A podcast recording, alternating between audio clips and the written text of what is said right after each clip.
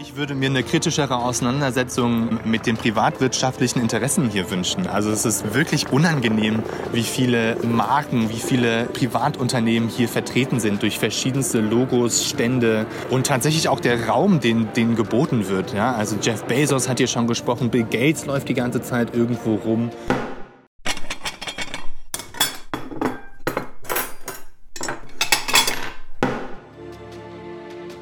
Wir schaffen das und wo uns etwas im Wege steht, muss es überwunden werden. Wait till you see the end result of what happens to Germany. No longer a fan. Sie wollen die linke Regierung in Griechenland beseitigen. People are dying. This is serious. Maybe things have to get far worse before they get better. Hallo und herzlich willkommen mal wieder zu einer neuen Folge von Teller und Rand. Wie immer mit mir Rob. Und mir gegenüber sitzt tatsächlich, wirklich, physisch Andreas, moin. Und wir werden uns heute hauptsächlich einem Thema widmen und das ist das Klima. Wir haben ja auch gesagt, wir wollen uns mehr mit dem Thema auseinandersetzen und deswegen machen wir das jetzt auch wirklich. Natürlich gibt es noch ein zweites Thema, was auch nicht an uns vorbeigehen kann, nämlich die vergangene Bundestagswahl Ende September. Und da möchten wir mal so ein bisschen darüber reden, was unsere Nachbarländer und unsere Partner, also Deutschlands Partner in der Welt, eigentlich so von diesem Wahlergebnis halten und was für Koalitionen die sich am liebsten wünschen. Aber vorher möchten wir natürlich darauf hinweisen, dass wir Teller und Rand vom ND der linken Tageszeitung aus Berlin produziert wird und dass ihr diese sehr gerne unterstützen könnt. Also schaut euch das mal an, A auf das ND, wo es viele Artikel aus linker Perspektive gibt, wo ihr uns unterstützen könnt, nämlich unter dasnd.de slash support. Da schaut vorbei und unter, wenn ihr uns unterstützen wollt, dann könnt ihr das am besten machen, indem ihr eben das ND unterstützt. Aber dann kommen wir auch schon zu unserem ersten Thema. Und Andreas, wie hast du so reagiert, als du die, das Ergebnis der Bundestagswahl mitbekommen hast, das erste Mal? Ähm, tatsächlich habe ich das Ergebnis des, der Bundestagswahl gar nicht so direkt verfolgt, weil ich eigentlich schon wusste, dass es wahrscheinlich nicht so gut wird. Deswegen äh, waren die ersten Ergebnisse, die mich wirklich interessiert haben, die Berliner Ergebnisse. Trifft mich halt auch einfach Direktor und da ich Mitglied bei Deutsche Wohnen enteignen war, war da das positivste Ergebnis dann für mich da mit 59 Prozent.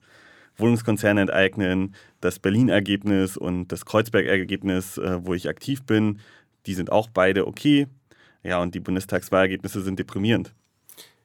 Definitiv, da hätte man sich, glaube ich, aus linker Perspektive deutlich mehr wünscht, äh, gewünscht.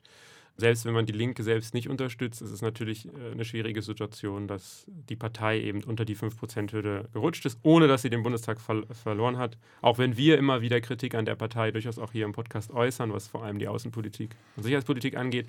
Dennoch ist es halt schade, eben so eine kleine Oppositionsstimme auf der linken Seite jetzt zu haben, vor allem wenn es in einer Ampel geht, wo die beiden anderen Parteien, die man links der Mitte zuordnen könnte, eben in einer Koalition sind. Dann hätte quasi diese linke Opposition gefehlt. Jetzt gibt es die noch, aber es ist leider sehr geschrumpft. Das ist richtig. Also sie hat etwa die Hälfte ihrer Mitglieder verloren. Ein Erneuerungsprozess hat auch fast nicht stattgefunden, leider mit den Mitgliedern, die eingezogen sind. Und jetzt schauen wir mal, wer dort die äh, wichtigen Positionen zur Außen- und Sicherheitspolitik übernimmt, wer dort die Fragen des Klima- und des Umweltschutzes übernimmt. Das sind ja alles Posten, die verkannt sind. Ob die Bundespartei Konsequenzen aus ihrem Abschneiden zieht. Das betrifft uns ja wirklich nur am Rande. Auch wenn man sagen muss, natürlich, eine linke Oppositionskraft ist wichtig und die braucht es halt. Und ähm, eine Partei, die die soziale Frage im Blickpunkt hat, ohne die wäre es sehr, sehr schwierig. Eine andere Partei, die sich äh, links der Mitte zuordnet, sind die Grünen. Und die haben jetzt die Chance und werden mit ziemlich hoher Wahrscheinlichkeit Teil der Bundesregierung sein. Und ich denke, es ist ganz interessant bei den Grünen, aber auch insgesamt bei der möglichen Option Ampel, aber auch bei der möglichen Option Jamaika mal zu gucken, wie unsere Nachbarländer damit umgegangen sind, auch ein paar andere Länder. Das wollen wir einmal mal so ein bisschen äh, durchgehen weil da gibt es ein paar interessante Entwicklungen und auch interessant zu sehen, wir waren ja, wenn man jetzt drauf guckt, was vielleicht vor drei, vier Monaten äh, der, der Stand war, hat sich ja viel verändert und äh, davon waren auch einige Nachbarländer sehr überrascht. Also gerade was eben die Stärke der SPD angeht. Damit hat kaum jemand gerechnet. Also ich glaube, selbst vor drei, vier Monaten hat wahrscheinlich niemand, nicht mal in Deutschland, damit gerechnet, dass es wirklich auf einen SPD-Kanzler hinauslaufen könnte, würde, sollte. Also da muss man halt leider auch sagen, die SPD hat dort das richtige Spiel gespielt. Sie hat den Wer sieht am besten aus wie Angela Merkel Contest gewonnen, indem sie Olaf Scholz aufgestellt haben. äh, so ist es zum Beispiel auch, äh, so jemand wie Joe Biden wurde beim, ich glaube, er ist von einem Helikopter ausgestiegen, wurde dann auf dem Weg von Journalisten gefragt, Mensch, hier, das Ergebnis, SPD hat gewonnen. Da hat Joe Biden wohl nur gesagt, I'll be damned, they're solid. Zu Deutsch äh, übersetzt es die Tagesschau mit Donnerwetter, die sind aber stark. Das heißt, er war selbst scheinbar nicht so ganz informiert darüber, wie die Umfragen sind, so klang es zumindest. War sich überrascht von der Stärke der Sozialdemokraten. Ja, für die USA muss man natürlich dazu sagen, ist das Ergebnis in Ordnung, aber auch nicht so relevant. Also die Amerikaner haben nicht so den Blick auf Deutschland zugewendet, wie es andere Staaten gemacht haben, vor allem in Europa. Und da ist es natürlich interessant zu gucken, welche Partner wie reagieren. Ja, und welche Partner sind denn dort vorhanden? Also die großen Partner in der Gesamtgesellschaft sind ja Frankreich auf der einen Seite, Polen als eine Art interessanter Gegenspieler, wobei da können wir gleich noch auf eine Kleinigkeit eingehen. Dann, dann hätten wir noch Österreich, auch gerade ein sehr interessantes Land. Ja. Also da ist, ich glaube, Europa ist gerade in massiver Bewegung und das kriegt ihr ja wahrscheinlich auch mit, wenn ihr die Nachrichten gerade verfolgt. Also da sind ja gerade mindestens drei Länder in totale Krisen gestürzt innerhalb der letzten zwei Wochen. Ja, es ist unfassbar eigentlich, was da abläuft. Wir haben Großbritannien mit der großen äh, Benzinkrise aktuell. Wir haben, po äh, wir haben Polen, äh, wo das Verfassungsgericht entschieden hat, dass das EU-Recht verfassungswidrig wäre. Und wir haben auf der anderen Seite Österreich, die aktuell vor einer Regierungskrise stehen. Da sind auf jeden Fall eine Menge Baustellen für die neue Regierung zu handeln. Der Partner, den wir jetzt nicht erwähnt haben, nämlich die Achse Paris-Berlin, die wird sich um diese Themen wahrscheinlich hauptsächlich kümmern müssen. Und was sagt denn Frankreich? Was sagt Macron? Macron ist, das ist natürlich interessant, weil hier gibt es verschiedene Positionen zu den einzelnen Partnern in einer möglichen Ampelkoalition zum Beispiel. Prinzipiell ist man sehr froh über, darüber, dass es eine SPD-Regierung geworden ist, eine sozialdemokratische Mitte-Links-Regierung. Denn was Frankreich vor allem gerne machen möchte, ist die Reform der Haushaltsregeln. Und mit einer Union wäre eine Reform der Haushaltsregeln schlichtweg nicht machbar gewesen. Das heißt aber immer noch, dass die FDP ja auch in der Regierung wäre bei einer Ampel. Und mit der hat man dann wieder ein bisschen Problem. Und das ist ein bisschen interessant, weil man ja auch gemeinsam in einer Fraktion im Europäischen Parlament sitzt, äh, also La République en Marche, äh, zusammen mit der FDP. Ähm, da merkt man aber auch wieder, dass das französische System so ein bisschen anders funktioniert und die Personen dort viel wichtiger sind. Und Macron kann viel eher mit Kanzler Scholz arbeiten, definitiv, als mit dem Kanzler Laschet. Das hat auch was damit zu tun, dass Scholz mehr Kontinuität symbolisiert, als es zum Beispiel Laschet macht, was natürlich ganz interessant ist. Laschet muss nämlich auch einen rechten Flügel eben irgendwie zufriedenstellen in seiner Partei und das könnte zu Problemen führen. Differenzen, wie gesagt, habe ich schon gesagt, gab es natürlich mit der Union und der FDP. Das hat vor allem mit Haushaltsregeln zu tun und auch äh, ist Macron nicht so glücklich gewesen darüber, dass nach der letzten Wahl er so lange, er hat ja Vorschläge zur Reform der Europäischen Union gemacht und dass die quasi von der CDU unbeantwortet geblieben sind. Das hat ihn sehr getroffen und die Hoffnung ist eben mit einer neuen Regierung, vor allem mit Grünen, die äh, sehr drängen auf eine weitere Europäisierung und da eigentlich auf einer Linie liegen mit Macron die FDP zu einem gewissen Grad auch, sobald es nicht um Haushalt und Gelder geht. Andererseits äh, gibt es Differenzen ganz klar mit der SPD, nämlich beim Thema Rüstung und Verteidigung. Die SPD ist eher ein Gegner dafür, die, ähm, die Verteidigungsausgaben auf die 2% zu heben, die in der NATO so vereinbart wurden, obwohl Scholz das anders sagt, aber innerhalb der Partei ist das kritisch. Und beim Thema Rüstung geht es um Rüstungsexporte und zum Beispiel auch bewaffnete Drohnen. Und da ist die SPD prinzipiell dagegen. Ja, anders als zum Beispiel die Grünen. Und da muss man halt auch gleich sagen, da geht es um ein ganz, ganz großes Projekt, was nämlich Deutschland und Frankreich zusammen angefangen haben. Ähm, das sogenannte FCAS-System. Das ist ein System aus einem aus Kampfflugzeugen, aus Drohnen, aus agiler Luftverteidigung. Also das ist ein ganz, ganz übergreifendes System, das ist ein Milliardenprojekt und niemand weiß eigentlich, wo es hinführen soll. Und da hat man halt ganz, ganz verschiedene Perspektiven auf dieses Projekt. Und das wird jetzt mit der SPD schwieriger als mit der Union. Die andere Frage, die ich mir natürlich dann stelle, ist, wo sieht man denn da außer eine europäische Armee große Schritte hin in die Europäische Union? Also werden wir zum Beispiel eine Abschaffung von Frontex sehen? Also gibt es da Möglichkeiten? Was, was denkst du, was machen die Grünen, was macht die FDP da so? Also in die Richtung Migrationspolitik wird es definitiv nicht gehen, da bin ich mir sehr sicher. Da können die Grünen und die FDP, selbst wenn sie wollten, wahrscheinlich nicht wirklich was erreichen. Was aber tatsächlich, denke ich, sehr wahrscheinlich ist, ist, dass wir, was Demokratisierung in der Europäischen Union und Europäisierung allgemein angeht, dass wir dort Verbesserungen bekommen. Es ist möglich, dass wir mit der Achse Paris-Berlin dadurch dann zum Beispiel unsere gemeinsamen Mandate im Europäischen Parlament bekommen. Das heißt, es gibt Listen, Wahllisten der einzelnen nationalen Parteien, so wie es jetzt ist und dazu eben einen vielleicht 50 Abgeordnete oder so, das hat Paris letztes Mal vorgeschlagen, die dann gemeinsam gewählt werden. Da könnte man sich zum Beispiel auch vorstellen, dass eben der Kommissionspräsident oder die Kommissionspräsidentin äh, aus der Mitte des Parlaments gewählt werden muss oder aus diesen Spitzenkandidaten. Das, was ja tatsächlich so ein ungeschriebenes Gesetz war, was mal wieder gebrochen wurde, dass das diesmal auch wirklich in den Verträgen festgeschrieben wird. Das wären zum Beispiel Optionen, die, die jetzt wahrscheinlicher geworden sind, weil die CDU prinzipiell dagegen war und jetzt eher eben Kräfte an der Macht sind, die damit kein Problem haben. Die SPD verschreibt sich auch der Europäisierung in vielen Bereichen. Ein anderes Thema, was sehr, sehr, sehr, sehr interessant werden wird, wäre eine europäische Arbeitslosenversicherung. Das ist ein Modell, was schon sehr lange eigentlich im Raum rumschwirrt, was auch wieder neue Energie finden könnte, weil die SPD eben auch dafür sind, die Grünen dafür sind, die FDP nicht unbedingt, denn die FDP sieht das wiederum als Europäisierung der Schulden in Anführungsstrichen, weil eine europäische Arbeitslosenversicherung würde immer dann greifen, vor allem in Ländern greifen, die eben in Krisen sind. Das heißt, die werden dann unterstützt dadurch und deren Haushalt wird entlastet etc. Und die Menschen können dann wieder mehr investieren. Muss man sehen, was in diesen, was der FDP dann wichtig ist und was äh, der SPD und den Grünen wichtig ist. Aber hier gäbe es dann mit der Ampel eher eine Chance auf Veränderung und Aufbruch, wie es die Grünen ja auch in ihrem Programm sagen, als es jetzt bei der Jamaika gewesen wäre, wo eher Stillstand weitergegangen wäre. Das heißt, Paris ist prinzipiell zufrieden mit dem Ergebnis, hat halt eben nur ein bisschen Probleme ähm, im Verteidigungsbereich mit der SPD und im Haushaltsbereich mit der FDP. Aber zum Beispiel bei den Grünen sieht man sich äh, ziemlich auf einer Linie und vielleicht können wir später noch allgemein was zu den Grünen und ihrer Außenpolitik sagen. Denn das ist ein sehr interessantes Programm, was die Grünen da aufgestellt haben.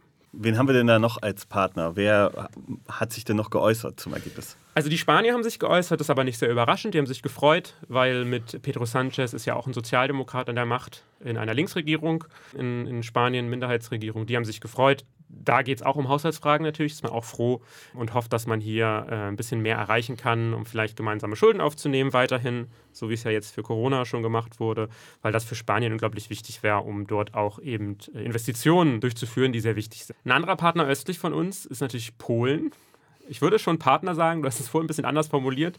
Gegenspieler ist so ein bisschen so zwiegespalten, Partner und Gegenspieler, weil man arbeitet ja auch eng zusammen in vielen Bereichen.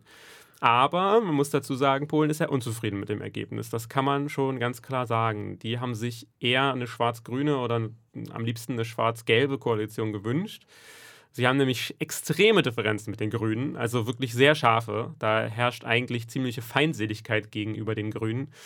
Das hat verschiedene Gründe. Zum einen sind die Grünen sehr streng, was eben diese Rechtsstaatsregeln angeht und die möchten eigentlich auch, dass Polen wirklich stark sanktioniert wird. Das heißt, die pochen immer auf eine Verschärfung der Regeln.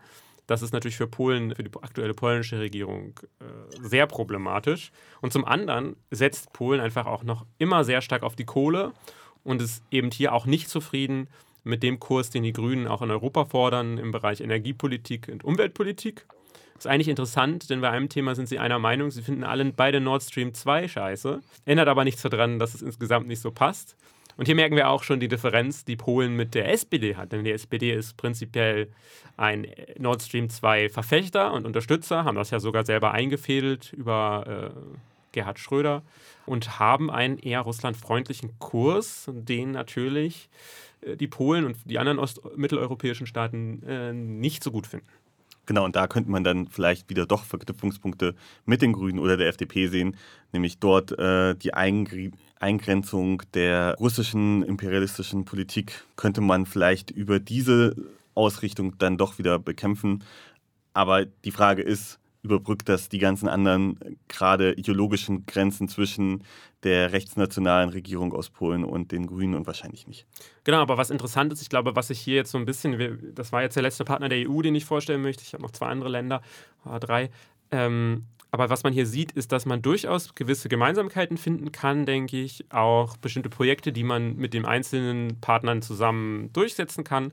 Das mag in Frankreich, mit Frankreich zusammen zum Beispiel diese Europäisierung sein, die man, die man durchaus vorantreiben kann, Demokratisierung des Europäischen Parlaments. Und auch in anderen Bereichen, zum Beispiel was die Sozialpolitik angeht, ist mit Frankreich viel mehr zu machen in dem Bereich. Aber wie gesagt, das Ganze hat Grenzen, das merkt man halt einfach schon ganz deutlich.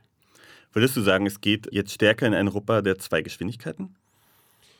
Das ist ja eh so ein Thema, was schon seit bestimmt mindestens einem Jahr oder zwei Jahrzehnten, wahrscheinlich noch mehr, äh, diskutiert wird. Brauchen wir in Europa der zwei äh, Geschwindigkeiten? Das ist eine Grundfrage, die man sich stellen muss. Und ich glaube, sie wird so schnell nicht beantwortet werden.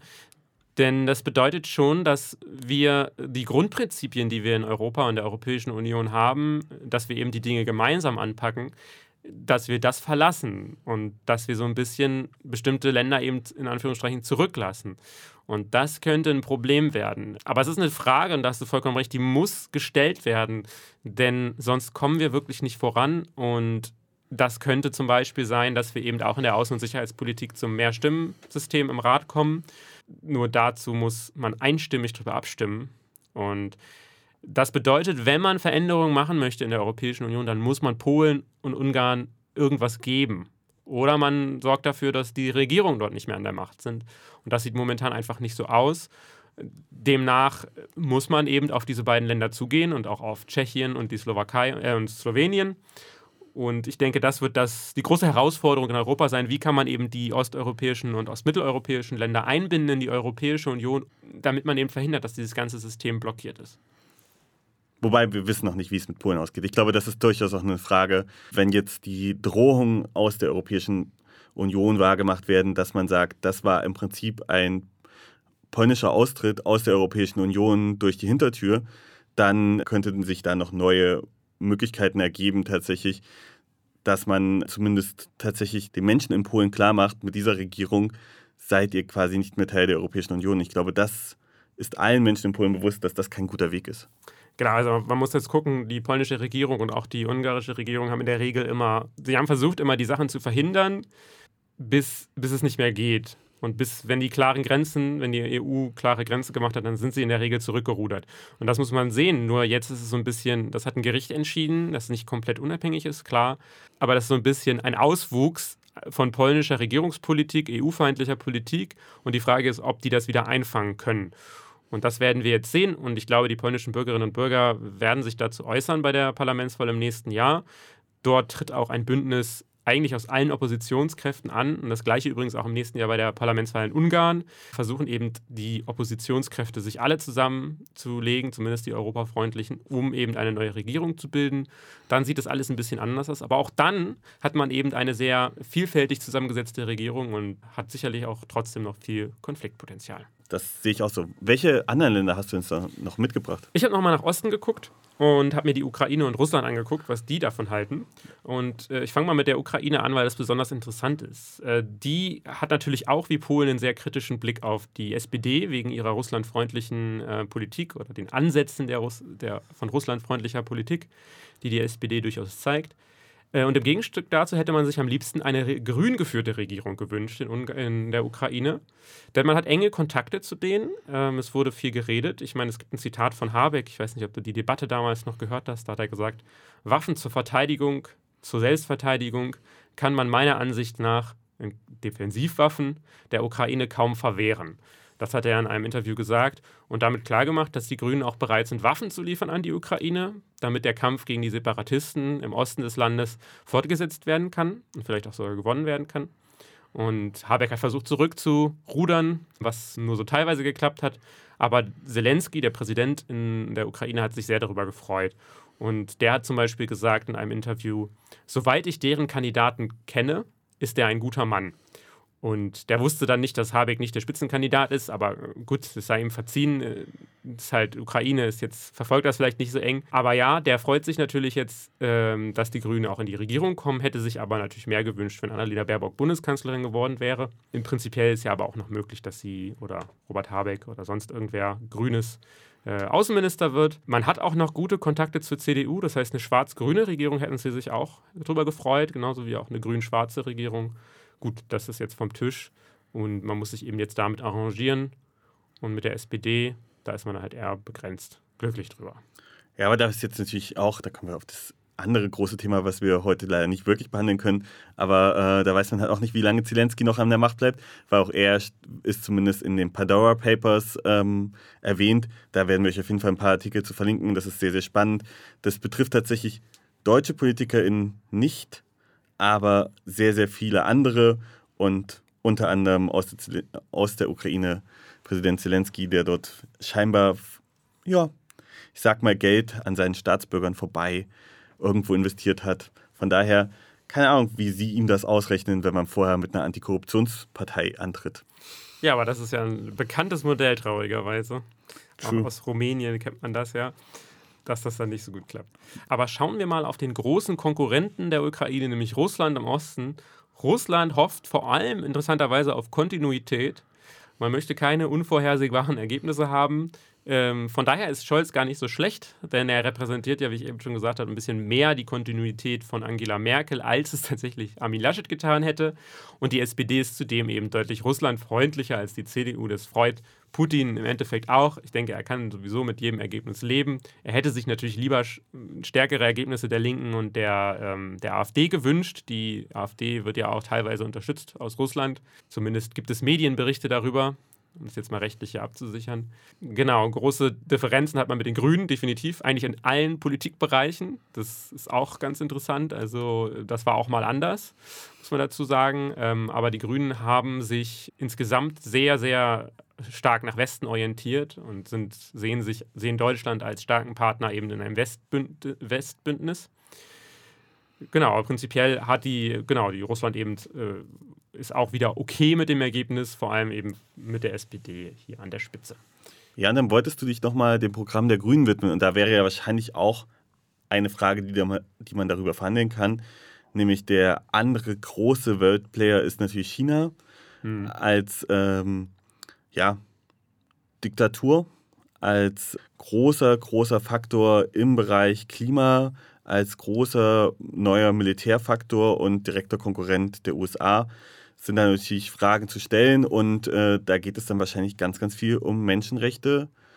Und äh, ja, was haben die Grünen denn dafür äh, da stehen in ihrem Programm? Auf jeden Fall super interessant. Die Grünen sind eine Partei, die tatsächlich auch in der Außenpolitik einen Neuanfang wagen möchten, zumindest zu einem großen Teil. Experten sagen durchaus, dass die Grünen natürlich die hergebrachten Konventionen und auch die Partnerschaften nicht zerstören möchten, die es bisher gibt. Aber man setzt zumindest zu einem Stück weit eben auf menschenrechtsgetriebene Außenpolitik. Das bedeutet, man möchte auch das die wirtschaftliche, militärische und politische Macht der Europäer dafür nutzen, um Menschenrechte zu fördern in, in der Welt. Und das bedeutet auch, dass man einen sehr China-kritischen Kurs fährt, einen sehr Russland-kritischen Kurs fährt. Gerade so in der Türkei zum Beispiel ähm, eben nicht unbedingt auf die Zusammenarbeit setzt, sondern auch auf ganz klare Machtpolitik um diese Staaten eben unter Druck zu setzen, Menschenrechte einzuhalten. Das bedeutet, zum Beispiel in China würde man durchaus in Kauf nehmen, dass Handelsbeschränkungen eingeführt werden, wenn man eben dafür trotzdem offen China kritisieren kann und auch offen agiert, um diese autoritären Regime äh, unter Kontrolle zu bringen oder eben zu bekämpfen. Zum Beispiel, indem man so Lieferkettengesetze einführt, dass eben Produkte aus Xinjiang nicht mehr ähm, nach Deutschland kommen können oder man zwingt zum Beispiel deutsche Firmen eben in diesem Bereich nicht mehr zu produzieren und übt halt Druck aus, streicht Fördermittel für Unternehmen, die in Ländern, in denen Menschenrechte äh, begrenzt werden. Indem man zum Beispiel Fördergelder streicht für Unternehmen, die eben in äh, autoritären Regimen äh, arbeiten und dort auch an Menschenrechtsverletzungen teilhaben. Und das ist etwas, was die Regierung, bisher die Bundesregierung, immer vermeiden wollte. Also einen klaren Eklat gegen China vor allem wollte man vermeiden. Und da würden die Grünen aber anders agieren. Ich höre die deutsche Automobilindustrie jubeln. Genau, also ist eine Frage, ob das wirklich passieren wird. Die Frage dabei ist nämlich, ist nicht die Klimapolitik den Grünen dann viel wichtiger als eine äh, Außenpolitik an Menschenrechten gefordert? Denn wir wissen, wir können die Klimakatastrophe nicht aufhalten, wenn wir nicht mit China, wenn wir nicht mit verschiedenen anderen Staaten, die nicht unbedingt menschenrechtsfreundlich sind, zusammenarbeiten. So, und wir müssen halt diese Zusammenarbeit suchen. Und da wird dann noch eine andere Frage gestellt, die derzeit auch sehr, sehr heiß ist, nämlich die Frage rund um Taiwan. Es könnte durchaus sein, dass am Ende sowohl Biden als auch das deutsche Auswärtige Amt Taiwan am Klimatisch opfern. Können. Genau, das sind, die, das sind die großen Fragen. Da muss man auch dazu sagen. Die Grünen möchten natürlich auch schreiben in ihrem Programm groß von Klimaaußenpolitik. Und das ist ein wichtiger Teil und ein wichtiger Grundsatz der grünen Politik. Nur das beißt sich natürlich dann mit der Menschenrechtspolitik. Das heißt, man möchte von China ein klareres Bekenntnis zur Klimapolitik. Man möchte aber gleichzeitig eben die Menschenrechte dort anmahnen und auch verhindern, dass eben Menschenrechte verletzt werden. Und da ist eine offene Frage, die die Grünen noch nicht beantwortet haben, die noch beantwortet werden müssen, wahrscheinlich dann in Koalitionsverhandlungen oder im tatsächlichen Agieren einer äh, grünen Außenministerin oder eines grünen Außenministers, wie das genau stattfinden soll. Zum anderen muss man sich auch fragen, wenn man Druck auf China ausübt, wird das kosten, das Geld kosten? Wer übernimmt die Kosten dafür? Ist das dann Kosten, die der Staat annimmt? Werden Unternehmen entschädigt, die mit China handeln zum Beispiel, oder ist das nicht der Fall? Das sind Fragen, die die Grünen bisher nicht beantwortet haben und auch nicht beantworten können, muss ich ehrlich gesagt sagen, weil das so ein schwieriges Feld ist.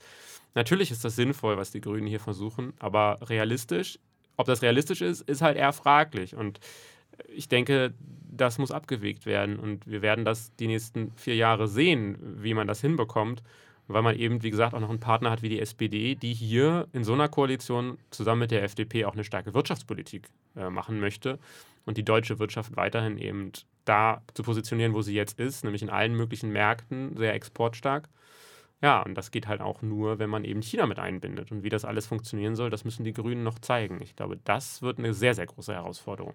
Ja, und da frage ich mich halt auch, wie sie das machen wollen. Äh, zum Beispiel wird es andere Konsequenzen haben. Ich meine, wenn Robert Habeck von Waffenexporten von Defensivwaffen, was immer das auch sein soll, die Zeit des Schildes ist vorbei. Also das ist ja, ähm, man kann ähm, heutzutage sind Waffen nicht mehr defensiv oder offensiv, so, aber gleichzeitig fordern sie ja auch Waffenexporteinschränkungen, insbesondere in Krisen- und Kriegsgebiete. Die Ukraine ist ja eindeutig ein Krisen- und Kriegsgebiet. So. Also das ist, da, da widersprechen sich tatsächlich Punkte im Programm und Punkte in dem, wie die Aussagen getätigt wurden. Und da müssen wir jetzt auch schauen, wie es da weitergeht. Also, ne, das ist ja eine ähnliche Sache mit den Drohnen. Da hat man dann gesagt, Drohnen mit gewissen Aufgaben und und und können wir uns bewaffnet vorstellen. Aber was soll das denn genau heißen? Und was bedeutet das in einer Regierung, die in acht Jahren kommt, zum Beispiel? So, die muss sich ja nicht unbedingt daran halten, was die Grünen sich ausgedacht haben mit den bewaffneten Drohnen. So, also da sind, glaube ich, ganz, ganz viele Fallstricke drin, die wir uns da noch anschauen werden und dürfen. Und ihr könnt euch sicher sein, wir werden uns dort genau diesen Koalitionsvertrag, der dort kommen wird, anschauen und der deutschen Regierung dort auch auf jeden Fall auf die Finger gucken. Definitiv. Und ich meine, die Grünen haben das Problem, dass sie sich innerparteilich gerade außenpolitisch nicht grün sind. Hahaha, äh, das Wortspiel musste ich machen. Das ist auch nochmal so ein Problem. Und zum Beispiel, das sieht man am schönsten auch so diese Diskrepanz zum Beispiel bei dem Thema US-Atomwaffen in Deutschland. Die Grünen sind gegen die Stationierung von deutschen Atom, äh, von amerikanischen Atomwaffen in Deutschland, so rum ähm, möchten aber gleichzeitig irgendwie eine sehr enge politische und klimapolitische Allianz mit den USA eingehen. Sind die USA dann überhaupt bereit dazu, so eine Allianz einzugehen, wenn wir äh, den USA quasi sagen, hier bitte packt eure Atomwaffen ein und nimmt sie bitte mit nach Hause? Äh, das ist, glaube ich, auch ein Thema, zum Beispiel, wo es viel Streit geben wird auch zwischen FDP und SPD. Die F äh, SPD ist ja auch nicht so positiv gegenüber den Atomwaffen gesehen. Die FDP hat damit eher weniger ein Problem. Und ich glaube, das sind die großen Fragen und wir werden, wie du schon gesagt hast, wir werden darauf schauen und wir werden euch auch den Koalitionsvertrag für euch durchgehen und es mal anschauen. Ja, ja, ich würde vorher noch mal ganz kurz sagen, die Frage der Atomwaffen ist tatsächlich gerade extrem relevant, da nämlich äh, Deutschland gerade dabei ist, äh, ihre Luftwaffe zu modernisieren und die Tornados rauszuschmeißen. Das sind aber derzeit die Flugzeuge, die die Atombomben der Amerikaner tragen könnten, wenn äh, die Amerikaner das würden. Und man müsste sich überlegen, ob man ein neues Flugzeug dafür anschafft, um, um im Prinzip äh, atomare Teilhabe zu behalten. Und das ist die Frage, die die nächste Regierung beantworten muss. Das ist de facto so, dass äh, das in den nächsten vier Jahren beantwortet werden muss. Und ich glaube, es gibt dort überhaupt keine Einigkeit. Also ich glaube, ein Mützerich sieht das ganz anders als ein Olaf Scholz und eine Annalena Baerbock wahrscheinlich ganz anders als ein Christian Lindner. Also da sind tatsächlich die Fragen, die werden aktiv kommen und das wird ein großer Streitpunkt sein, den meiner Meinung nach derzeit in den großen Medien derzeit noch niemand behandelt. Definitiv. Also da werden wir drauf schauen müssen. Da müssen wir auch gucken, was steht es überhaupt im Koalitionsvertrag. Und ähm, das gehe ich von aus, dass es auch möglicherweise ähm, nicht drin steht, weil man eben nicht nach außen das äh, unbedingt so präsentieren will. Aber dann hat man natürlich Streitereien, während, der, während wenn dieses Thema aufkommt. Ja, um vielleicht nochmal ein Zitat zu bringen, was so ein bisschen die grüne Außenpolitik symbolisiert, habe ich was von Annalena Baerbock mitgebracht, die grüne Kanzlerkandidatin und Parteichefin. Die hat nämlich gesagt, wir sind gerade in einem Wettstreit der Systeme, autoritäre Kräfte versus liberale Demokratien. Und damit hat sie eigentlich die Grundthematik, die die Grünen aufgreifen in ihrer Außen- und Sicherheitspolitik, äh, ziemlich äh, knackig zusammengefasst. Ja, dann wollen wir uns dem zweiten Thema widmen. Und zwar ist das die sogenannte COP 26. Richtig, was ist das eigentlich? Ja, ähm, das Hat ist. das was mit Cops zu tun, Polizisten? Oder? Nee, Gott sei Dank nicht. ähm, dann reden wir nicht drüber.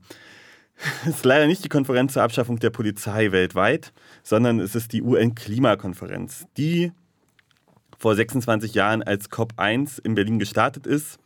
So ganz stimmt das nicht. Davor gab es schon zwei andere Klimakonferenzen der UN, einmal in den 70er Jahren und einmal ein Jahr davor.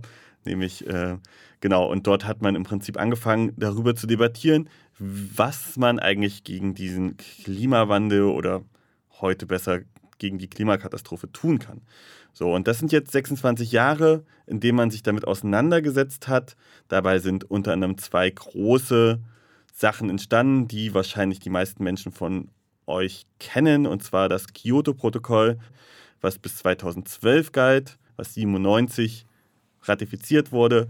Und dann ist das das weltberühmte Paris-Abkommen, wo Donald Trump einmal sagte, was interessieren mich die Menschen in Paris, äh, wo es um das Weltklima ging und die Einhaltung der 2-Grad-Ziele.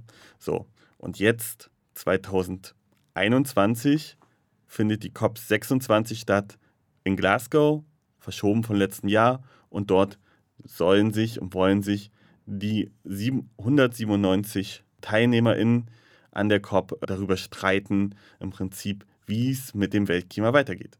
197 deswegen, es sind 196 Länder und die Europäische Union als Einzelpartner. Und wie, und wie, wie wollen, will man das machen? Also sitzt man da und dann macht jemand einen Vorschlag und alle sagen super oder nee? Oder wird da diskutiert, debattiert? Es wird debattiert, aber es wurde schon lange im Vorfeld debattiert. Also das ist ja, ähm, das wird vorbereitet über, über viele verschiedene einzelne Verhandlungen. Unter anderem ist die Petersberger Konferenz äh, in der Nähe von Bonn eine dieser Konferenzen, wo darüber gesprochen wird, wie es weitergehen soll.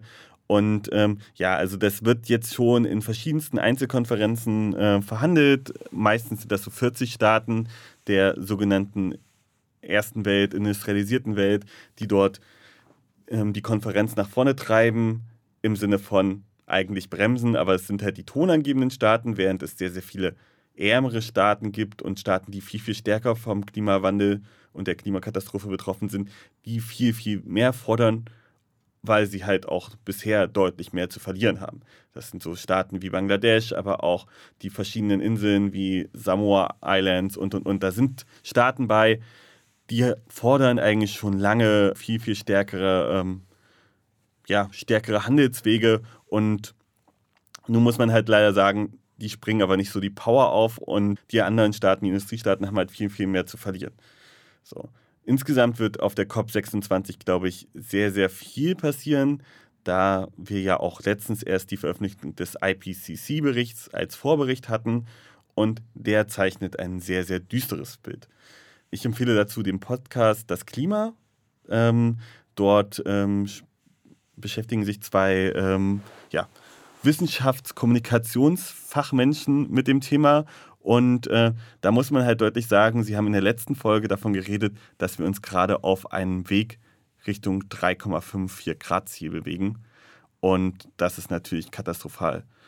Und muss ehrlich sagen, das hat mich massiv deprimiert, weil dort wurde, dort war die Rede davon, dass so wie wir uns derzeit weiterentwickeln, wir die 2 Grad halt in 15 Jahren erreichen werden. Und was das für die äh, Gesellschaft bedeutet, was das für uns alle bedeutet, das, also ich weiß nicht, ich kann es mir gerade gar nicht vorstellen. Das ist halt so sehr, sehr deprimierend.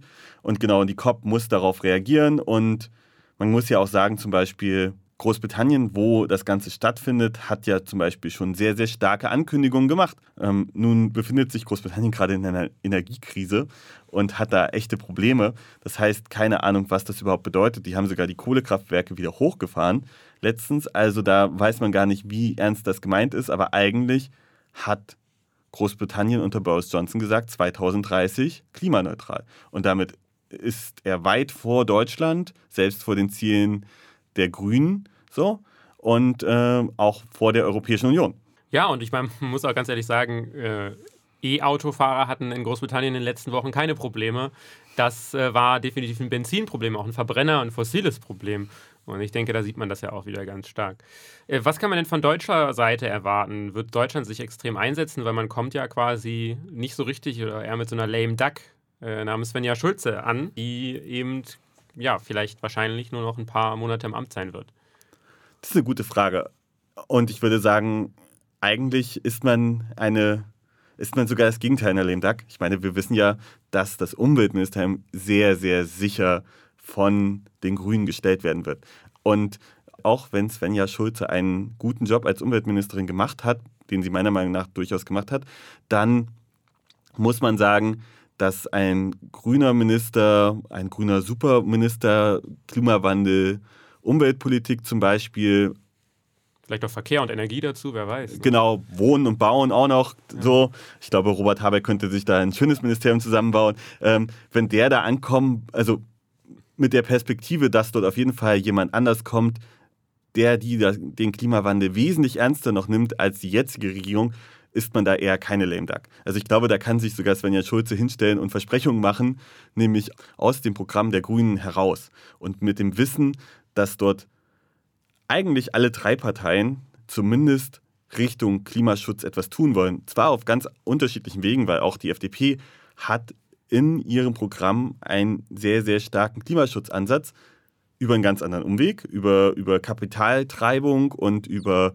nicht über Regulierung, sondern über Innovation. Aber auch die wollen, zumindest laut ihrem Programm, den Klimaschutz vorantreiben. So. Und da kann man halt sagen, diese Regierung ist zumindest auf dem Papier eine Klimaschutzregierung, die dort kommen könnte. Und das kann, weiß ja Svenja Schulz auch. Und die wird wahrscheinlich auch wissen, wie bis dahin die Sondierungsgespräche in diesem Bereich gelaufen sind. Äh, muss man halt sehen, wie, wie stark das dann irgendwie dort schon durchscheint. Prinzipiell sind ja die Ergebnisse im Prinzip schon vorbereitet. Das heißt, äh, so viel Neues wird wahrscheinlich gar nicht so einfließen, oder? Nee, ich denke nicht, aber, aber die Frage ist halt tatsächlich, worauf wird man sich direkt einigen? Es läuft immer so bei diesen Konferenzen ab, dass du ein Protokoll unterzeichnest, wie jetzt zum Beispiel das Paris-Protokoll, hm. und danach einigst du dich darauf, wie du eigentlich diese Ziele erreichen willst. Das ist eher nicht so praktisch. Also das hat man auch daran gesehen, dass Kyoto zum Beispiel nicht wirklich erfüllt wurde, weil demnach hätten wir dort nämlich schon ähm, Treibhausgase minimieren müssen. Hm, Aber es ist im Prinzip das, wie es bisher laufen soll. Das heißt, jetzt setzt man sich dran und diskutiert darüber, wie man das Abkommen von Paris einhalten kann. Und ja, da wird man halt einiges auf den Tisch bringen müssen. Und das wird halt auch dann spannend so. Und man kann auch sagen, da tut sich gerade was. Zum Beispiel ist erst vor wenigen Tagen die Türkei dem Paris-Abkommen beigetreten.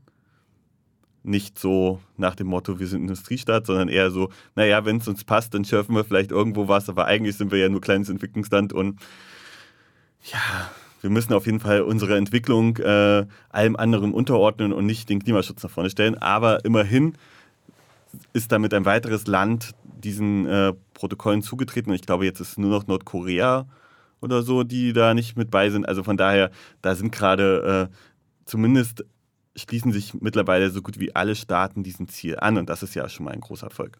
Auf jeden Fall. Da müssen wir halt gucken, inwieweit dann äh, das auch umgesetzt wird, was dort beschlossen wird, weil ich glaube, das ist die große, wie du auch schon gesagt hast, die große Frage. Ziele sind immer so eine Sache. Ich bin mittlerweile ehrlich gesagt ein bisschen genervt, immer, dass vor allem die CDU immer noch von Zielen redet äh, und die SPD zum Teil eben im Wahlkampf auch, anstatt dass wir hier über konkrete Maßnahmen reden, auch innerhalb von Deutschland, weil man muss auch sagen, wir können zwar alle sagen, wir wollen aber keine Preiserhöhung und wir wollen keinen ähm, wir wollen unsere Klimapolitiker, wir wollen weiterhin Auto fahren, wir wollen Klimapolitiker, wir wollen, kein, wir wollen weiterhin günstig überall hinfliegen können.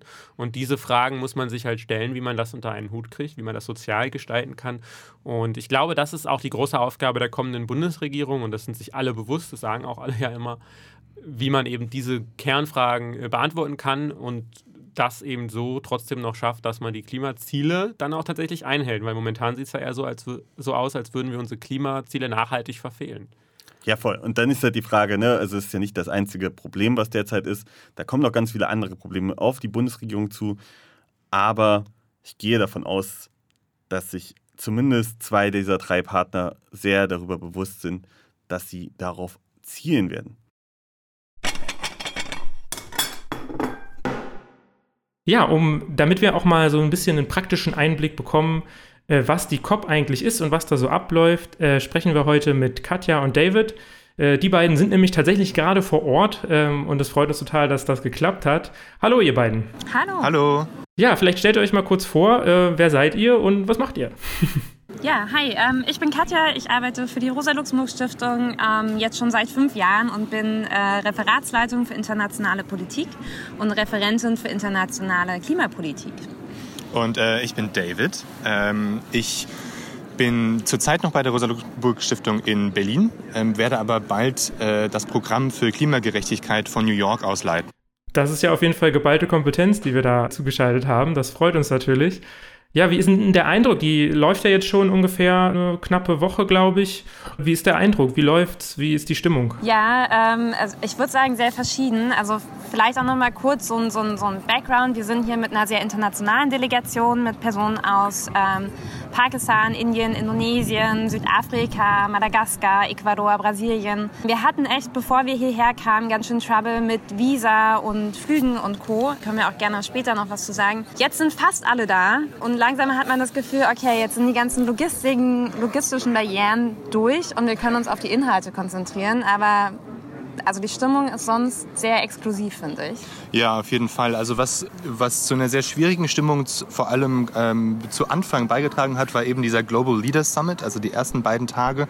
An der COP kommen die ganzen Head of States und äh, die bringen dann mit sich natürlich eine sehr große Anzahl an Security-Menschen und Helikopter sind im Dauereinsatz. Generell ist das auch eine, eine COP mit sehr ähm, hohen Sicherheitsmaßnahmen. Also man kommt durch mehrere Sicherheitstrakte. Es ist eine sehr hohe Polizeipräsenz, was halt alles so ein bisschen keine ähm, besonders warme Atmosphäre ähm, erzeugt.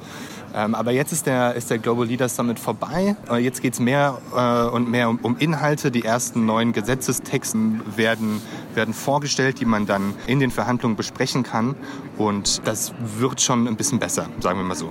Welche Erwartungen habt ihr denn jetzt im Vorfeld ähm, an diese COP geknüpft, äh, geknüpft und ähm, konnte sich da schon was bewahrheiten oder seid ihr enttäuscht? Also ähm, so Cops funktionieren ja immer in so, in so drei verschiedenen Strängen. Ja? Die, ähm, äh, die, die, die ersten paar Cops, da ging es nur um, ähm, um Emissionsvermeidung. Ja? Das nennt man äh, hier auf der Cop Mitigation. Ja, dann hat man irgendwann gemerkt, okay, wir werden es nicht schaffen, so viele Emissionen zu vermeiden, dass doch irgendwas durchkommt auf die Gesellschaften. Deswegen hat man dann auch angefangen, über Anpassung zu sprechen. Das ist quasi die zweite Säule der COP-Verhandlungen. Und dann hat man aber auch irgendwann gemerkt, dass man durch Anpassung nicht alle Schäden wird vermeiden können. Und deswegen gibt es eine dritte Säule seit Paris und die nennt man Loss and Damage, also Schäden und Verluste. Und angeknüpft an diesen drei Säulen gibt es auch, äh, auch immer wieder Erwartungen. Die erste Säule hängt mit den nationalen Versprechungen der Staaten zusammen. Das wird ja auf nationaler Ebene verhandelt, wie viel jeder Staat bereit ist, an Emissionen einzudämmen. Da haben wir jetzt ein paar Statements gehört. Da werden sehr viele große, ähm, äh, große Reden geschwungen. Ähm, ob das jetzt am Ende reichen wird, ähm, ist fraglich. Indien hat jetzt Net Zero bis 2070 verkündet. Da haben wir uns auf jeden Fall größere Hoffnung gemacht, dass das früher passieren wird. Ja, ich weiß nicht. Wie, wie siehst du das? wir sind mit der Erwartung rein, dass ähm, jetzt endlich mal sozusagen richtige Lösungen auf den Tisch kommen und die Lösungen, die wir bisher sehen, sind halt Elektroautos und irgendwie, äh, ja, lass uns doch mit Wasserstoff arbeiten. Das sind alles Lösungen, die halt nicht wirklich nachhaltig sind, die auch wieder auf Kosten vom globalen Süden sind, die wieder diesen kolonialen Aspekt mit reinbringen und die wir eigentlich als falsche Lösung ablehnen. Und das wird hier gut lobbyiert, sage ich mal. Diese auch auch Nuklear ist wieder so ein bisschen auf dem Vorreiter. Also Atomkraft wird hier auch als Möglichkeit gesehen, CO2-neutral irgendwie Energie zu produzieren, was es halt A nicht ist und B einfach, naja, wir kennen ja alle, äh, was Atomkraft so ähm, Negatives mit sich bringt. Dann ist noch das, der, der große rote Elefant im Raum, der sich Finanzierung nennt. Es gab quasi 2009 gab es bereits ein Finanzierungsziel von einer 100 Milliarden pro Jahr ab 2020. nicht mal das wurde erreicht. Ähm, Gerade geht man davon aus, dass es 2023 das erste Mal zu dieser Summe wirklich kommt. Und es ist, wenn man sich jetzt schon anguckt, was der Klimawandel für Schäden verursacht, auch gerade was David schon meinte mit den Loss and Damage, der, der, Schaden wird viel größer sein, als diese Summe jeweils abdecken kann. Und das ist halt, ähm, genau, hier müssen wir, wir, hier haben wir große Erwartungen, die wahrscheinlich enttäuscht werden. Also für diese, für diese zweite und dritte Säulenanpassung und äh, Schäden und Verluste, die werden auf der COP in der Regel in Zahlen verhandelt. Also da geht es wirklich um, um, die, um die reine mhm. Finanzierungsfrage. Und wie, wie Katja gerade eben schon erläutert hat, steht, ähm, steht seit Paris diese, diese 100 Milliarden Frage im Raum. Kann das jetzt natürlich ähm, ganz verschieden aufbröseln und verschieden rechnen. Was aber ähm, laut neuesten Berichten ein sehr großes Problem ist, ist, dass die meisten der bisher bereitgestellten Gelder in Form von Darlehen und Krediten bereitgestellt werden und nicht in, in, in Form von Kompensationszahlungen, die sie eigentlich sein sollten. Ja? Also dass quasi diese, diese Schuldfrage im, im globalen Süden noch, noch schlimmer wird. Das, das sehen wir hier auch bisher als großes Problem und da hören wir bisher auch noch nicht so viel, dass das angegangen werden soll. Aber wenn wir jetzt äh, auch viel über Loss und Damages reden, heißt das, dass man irgendwie aufgegeben hat? Was so die, äh, das Aufhalten der äh, Erderwärmung angeht? Naja, es ist einfach unvermeidbar, dass äh, Inselstaaten äh, im Meer versinken, dass bestimmte Regionen der Erde einfach nicht mehr bewohnbar sind. Und das sind genau diese Losses. Ähm, und da, was da auch mit reinspielt, ist nicht nur das Finanzielle. Ne? Es geht jetzt hier nicht nur um äh, Infrastruktur, die zusammenbricht, sondern da stecken so viel Kulturen sozusagen drin. Also da, da leben Menschen, die haben dort quasi, ähm, was weiß ich, ihre ähm, ehemaligen ähm, Liebsten beerdigt. Die, ähm, die, also du kannst ja keine keine Friedhöfe sozusagen mit woanders hin migrieren. Also da, da, da steckt sehr viel drin, was da auch an Losses passieren wird, an Verlusten, die einfach auch nicht in Zahlen messbar sind. Ähm, und das heißt nicht, dass man es aufgegeben hat. Ähm, eher das Gegenteil. Das heißt, dass wir viel schneller sein müssen mit ähm, Ausstieg aus den Fossilen, mit äh, neuen Lösungen, die eben nicht nur auf irgendwelche Kohlenstoffmärkte basieren, sondern die auch sagen, okay, lass uns, diese Marktmechanismen haben uns nicht weitergebracht. Wir brauchen neue Lösungen, die auch wirklich funktionieren. Und das heißt eher, dass wir uns beeilen müssen, würde ich sagen. Es ist quasi die Anerkennung, dass der Klimawandel schon so weit fortgeschritten ist, dass es einfach unvermeidbare Effekte geben wird. Ähm, aber es ist äh, auf jeden Fall auch ähm, eine Erhebung der Dringlichkeit, ähm, diese Probleme anzugehen, würde ich genauso sagen wie Katja. Kommt das dann bei den Staaten, die ja durchaus auch oft das äh, Heft des Handels in der Hand haben, an, dass es jetzt wirklich dringend ist? Oder ist das wieder nur, wie du äh, eben schon angesprochen hast, ähm, ja, Gerede? Also es kommt ganz darauf an, welche Staaten natürlich. Ähm, die Head of State von Barbados hat, hat sehr ähm, beeindruckende Reden gehalten über die Wichtigkeit von äh, Loss and Damage und, und Klimafinanzierung.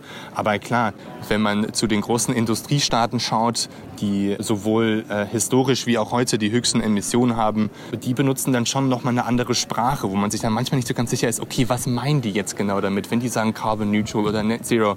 Das ist ja, das, da ist ja die Spannweite sehr groß von was sie damit meinen können. Das sind ja alles professionelle PolitikerInnen, die halt genau wissen, dass sie jetzt hier keine zu großen Versprechungen machen werden können. So sehe ich das. Es hängt alles daran, was jetzt daraus eigentlich wirklich gemacht wird, was implementiert wird ähm, und welche Entscheidungen im Nachhinein dann äh, auf nationaler Ebene getroffen werden.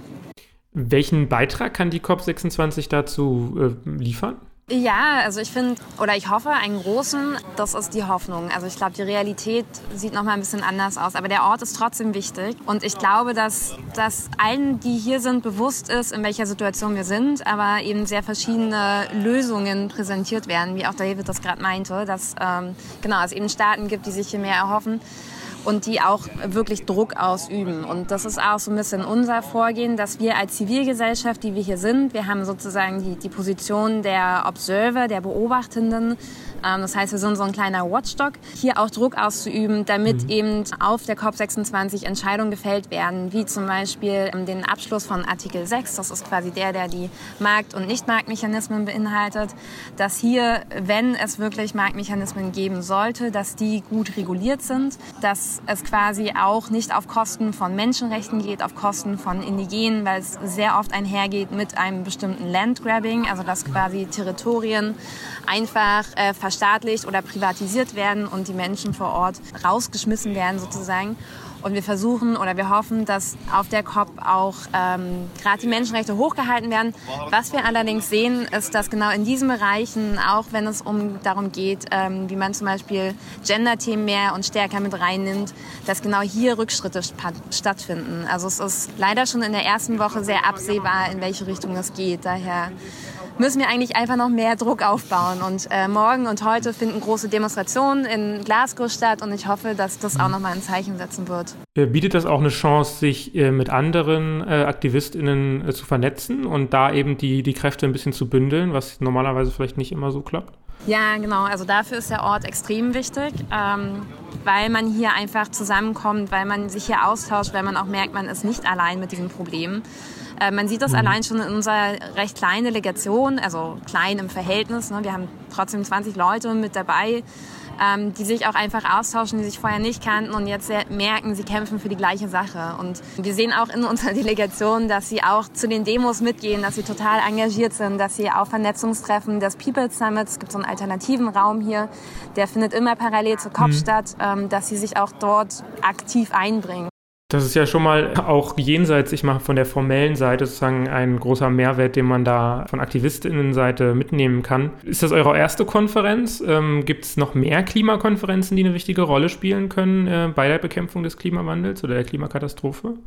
Also in meinem Fall ist das meine zweite. Äh, ich war auch schon in Madrid dabei, damals aber noch als, äh, Mitarbeiter eines Klimaforschungszentrums. Äh, heißt, ich, ich finde mich in meine neue Rolle quasi rein, was mir sehr viel Spaß macht. Es, es gibt natürlich andere Klimakonferenzen, aber es gibt keine andere Klimakonferenz, die quasi das statutative Recht hat. Also dass, dass, dass auch ähm, bindende Entscheidungen getroffen werden. Das ist nur auf dieser COP so. Und ich sage immer ähm, zu Menschen, die halt kritisieren, dass es diese COP gibt, sage ich immer, wenn es die COP nicht gibt, geben würde, dann müsste man sie halt irgendwie erfinden, weil Klimawandel halt einfach eines dieser klassischen Probleme, die nur auf multilateraler Ebene gelöst werden können. Und ähm, dort, wo die politischen Entscheidungen stattfinden, gilt es, zivilgesellschaftlichen Druck auszuüben. Und ich glaube, deswegen sind wir hier. Vielleicht auch noch ergänzend, es gibt ähm, noch innerhalb der UN verschiedene Räume, wo eben auch dieses Klimathema mit eingebracht werden muss. Also das ist halt oft auch das Problem, dass es wie so ein, naja, es ist Klimawandel, ah ja, und dann geht man auf die nächste Wirtschaftskonferenz und da spielt das Thema wieder keine Rolle. Aber es ist halt so übergreifend, dass es auch genau in anderen Räumen wichtig sein muss. Also selbst auf dem Weltwirtschaftsgipfel ähm, oder ähnlichem. Also da muss, müssen wir das Thema eigentlich auch viel stärker reinbringen. Das Klimathema ist ja nicht nur, genau, es betrifft alles, das merkt man ja in allen Bereichen erreichen, muss man das auch umsetzen. Habt ihr das Gefühl, dass sich das, dieser, dieses Verständnis auch vom Thema Klimakatastrophe und ähm, Folgen auch des Ganzen widerspiegelt, dass die Menschen sehen, okay, das betrifft mein gesamtes Leben und auch die Akteure und Akteurinnen ähm, da reagieren? Ich würde sagen, Länder, die einfach schon viel stärker vom Klimawandel betroffen sind, ähm, haben das auf jeden Fall sehr stärker eingebunden sozusagen oder in, ähm, dort betrifft es auch einfach sie können halt nicht die Augen davor verschließen. Ne? Es gibt, aber oft sind es auch die Länder, die am stärksten von betroffen sind, die sich einerseits am wenigsten gegen wehren können oder anpassen können und die aber auch oft noch viele andere soziale Schwierigkeiten im Land haben, dass es leider, obwohl das Thema so wichtig ist, nicht das Einzige ist, worauf sie sich konzentrieren können. Das heißt, es behindert sie sozusagen in sehr vielen oder es äh, betrifft sie in sehr, sehr vielen Bereichen und Sektoren. Allerdings sind es Länder, die oft noch schwerwiegende Themen haben, die sie bearbeiten müssen. Und im globalen Norden habe ich das Gefühl, also jetzt quasi auch in Industriestaaten, dass das schon immer mehr reinkommt, also auch gerade ähm, bei Thema Landwirtschaft, Ernährungssouveränität, aber eben in der Wirtschaft zum Beispiel noch nicht angekommen ist oder wenn dann in Form von, naja, dann pflanzen wir halt ein paar Bäume und dann können wir ja weiter emittieren, das passt dann schon. Dieses Carbon Neutrality, und das ähm, ist einfach eine falsche Lösung. Ne? Wir müssen einfach runter von den Emissionen. Eigentlich braucht es auch ein Degrowth-Konzept. Ja, also von meiner Arbeit in, ähm, in Regionen der Welt, die in hohem Maße vom Klimawandel betroffen sind, kann ich auch wirklich nur das bestätigen, was Katja gerade schon gesagt hat, dass das Bewusstsein ähm, äh, für die Auswirkungen des Klimawandels viel höher sind tatsächlich als ähm, in, in Industriestaaten. Das ändert sich natürlich langsam mit der Zeit, wo die, wo die Auswirkungen so groß werden, dass sie auch äh, in Industriestaaten zu spüren sind. Allerdings habe ich manchmal den Eindruck, dass es auch, auch in Deutschland so als, als äh, Innovationsmöglichkeit eher, eher benutzt wird ähm, und als, als, als, als Möglichkeit irgendwie durch technische Lösungen das anzugehen, anstatt die wirklich unangenehmen Fragen zu stellen, wie wie konsumieren wir eigentlich, wie sind unsere Wirtschaftssysteme ausgebaut, diese ausbeuterischen ähm, Strukturen, die dessen unterliegen, wie, wie können wir die eigentlich ändern und auf wen ist unser ganzer Wohlstand und unsere Lebensweise basiert.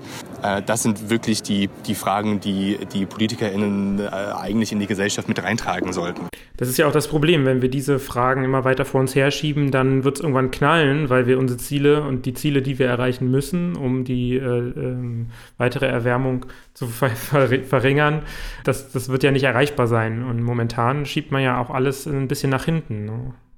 Ja, genau. Also und deswegen ist der Klimawandel auch irgendwo dann doch eine Möglichkeit, weil der Klimawandel ist halt die perfekte Illustration, wie die Art und Weise, wie wir leben und wie wir konsumieren, nicht nachhaltig ist und wir den Karren ähm, im wahrsten Sinne des Wortes an die Wand fahren.